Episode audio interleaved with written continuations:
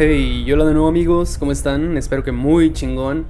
Yo súper contento de estar aquí una vez más. Bienvenidos a su podcast, retransmisión. Y como cada lunes, espero que disfruten de este episodio.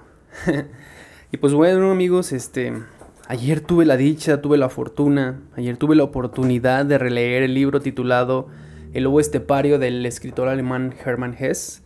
Eh, el cual, bueno, el libro lo recomiendo mucho, no, no he leído mucho de él, pero este libro en particular ya lo había leído hace 10 años, y estoy seguro de eso.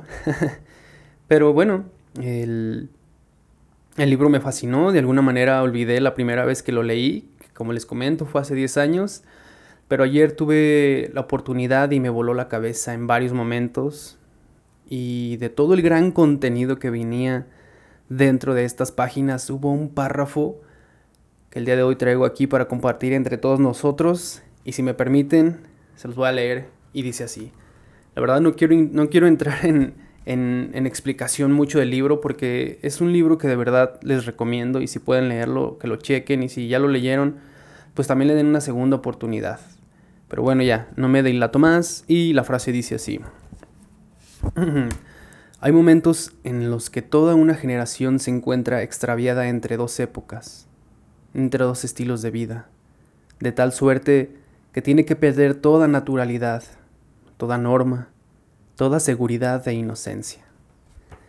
Es una pequeña frase, pero que me parece interesante porque siento, y no afirmo que sea así, pero siento que varias personas que conforman mi entorno y contexto social podría decirse que atravesaron o están atravesando este extravío del que menciona Hermann Hesse.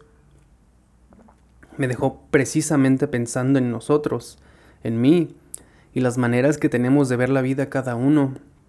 Tanto tú como yo, así como nuestra familia y amigos, todos tenemos distintas maneras de ver la vida y todos creemos que la nuestra es la correcta. Y quizás sea así, quizá lo que creemos que es lo correcto, quizás sí sí lo es para nosotros, pero también existe la posibilidad que haya múltiples caminos correctos y también puede ser que estemos en lo incorrecto.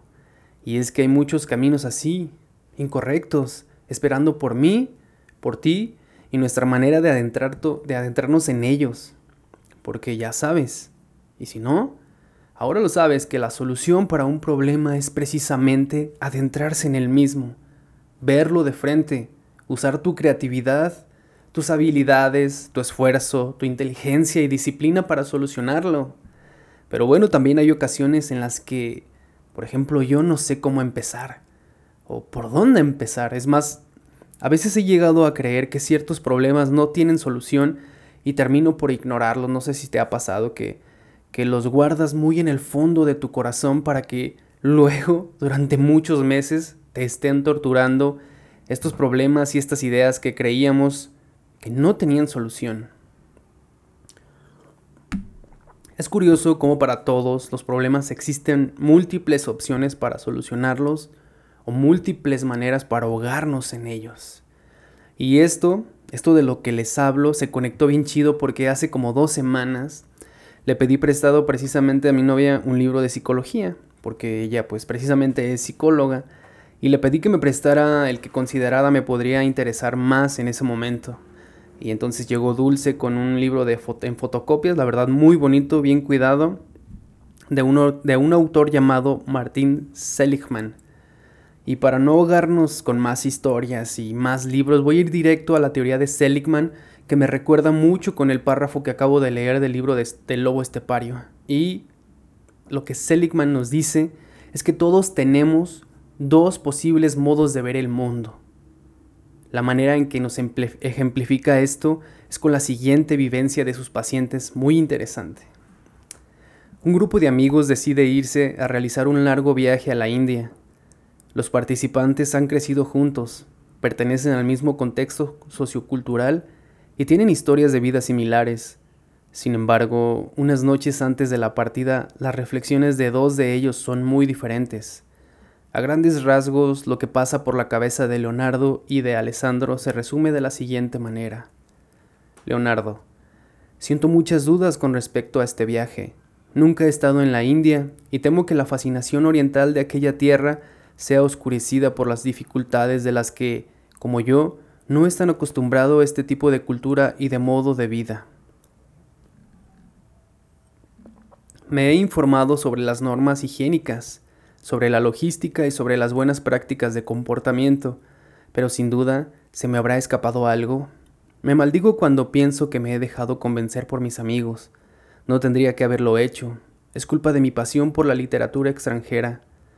Preso por la literatura de las novelas ambientadas entre la Calcuta y el Rajastán. Me he dejado encantar por las propuestas, pero me he equivocado al no haber calculado bien las posibles consecuencias. Si ahora decido echarme atrás, todos pensarán, y con razón, que soy un cobarde y un perdedor, una persona de la cual uno no se puede fiar. Solo espero que todo eso pase rápido. Por otro lado, Alessandro cuenta algo distinto. Estoy contando los días que faltan para la partida. He comprado las guías y he adquirido una cómoda mochila para los desplazamientos. Estoy leyendo una novela ambientada en Rajastán y saboreo los colores y los sabores de aquellas tierras lejanas. La historia y la cultura india me atraen desde siempre. Sé que no será fácil adaptarse a contextos tan diferentes y añado da cuenta de que habrá una serie de imprevistos y de disgustos. Pero esto es lo bueno de la aventura. Somos un grupo unido y estoy seguro de que nos apoyaremos y que conseguiremos apañárnoslas. Para muchos ha sido un periodo difícil y nos merecemos unas vacaciones y un poco de descanso de las dificultades sentimentales y laborales, para dejarlo todo atrás y volver con fuerzas para afrontar el invierno. Es que si, si nos detenemos un poquito a escuchar lo que dice tanto Leonardo como Alessandro, parece hasta que van a ser o van a realizar viajes completamente distintos y que son personas que no son para nada parecidas, que no forman parte de un mismo círculo social, o por lo menos que no forman parte del mismo estilo de vida. Y con esto Seligman teoriza y describe dos rasgos fundamentales de la personalidad humana. Estos dos posibles modos de ver el mundo son el optimismo y el pesimismo. Es decir, que todos llegamos a tener estos esquemas mentales de convicciones y de, actitudes con las que vamos acercándonos al mundo, a los acontecimientos de la vida y a las personas. A veces optimistas y a veces pesimistas. Y cada uno de nosotros reacciona de manera distinta con respecto a los acontecimientos, pero no solo eso, sino que estos esquemas mentales son elementos que influyen y en parte determinan el curso de los acontecimientos y de nuestras decisiones. Nosotros los humanos nos movemos siguiendo aquello que son nuestros esquemas mentales y estos esquemas, aunque a veces ni siquiera podamos ser conscientes de eso y no nos demos cuenta, estos esquemas actúan como brújulas que indican una dirección en lugar de otra. Y un buen ejemplo eh, de esto es cómo Seligman hace la anotación siguiente. En el ejemplo mostrado anteriormente, Leonardo, animado por sensaciones negativas y pesimistas, se moverá inconscientemente de una manera que confirmará sus convicciones, por lo que prestará una particular atención a la suciedad y al ruido, a la pobreza y a la falta de comodidades, o tomado por las elucubraciones funestas, se arriesgará a perder dinero o a dejarse engañar. Por el contrario, Alessandro estará centrado en lo agradable que lo rodea y disfrutará del hermoso viaje, minimizando los momentos difíciles. Como una profecía que se autorrealiza, la India que los dos amigos experimentarán y que después contarán una vez de vuelta a casa será un buen parte una confirmación de sus preconceptos que como consecuencia se verán reforzados por la propia experiencia y asumirán un valor todavía más cargado de significados, es decir, que si ya eran pesimistas lo van a hacer el doble cuando se refieran a la India y si ya eran optimistas lo van a hacer el triple cuando se refieran a la India. Está bien chingón, ¿no? Pero bueno, ya para cerrar regreso a Hermann Hesse y les voy a hacer un pequeño spoiler de este fragmento. No debería escucharlo quien no ha leído el libro y acuérdate que esto es solo para locos, porque la neta está bien chido el libro. Pero bueno, te voy a leer este pequeño fragmento que va a concluir con, la, con el concepto de lo, de lo optimista y de lo pesimista.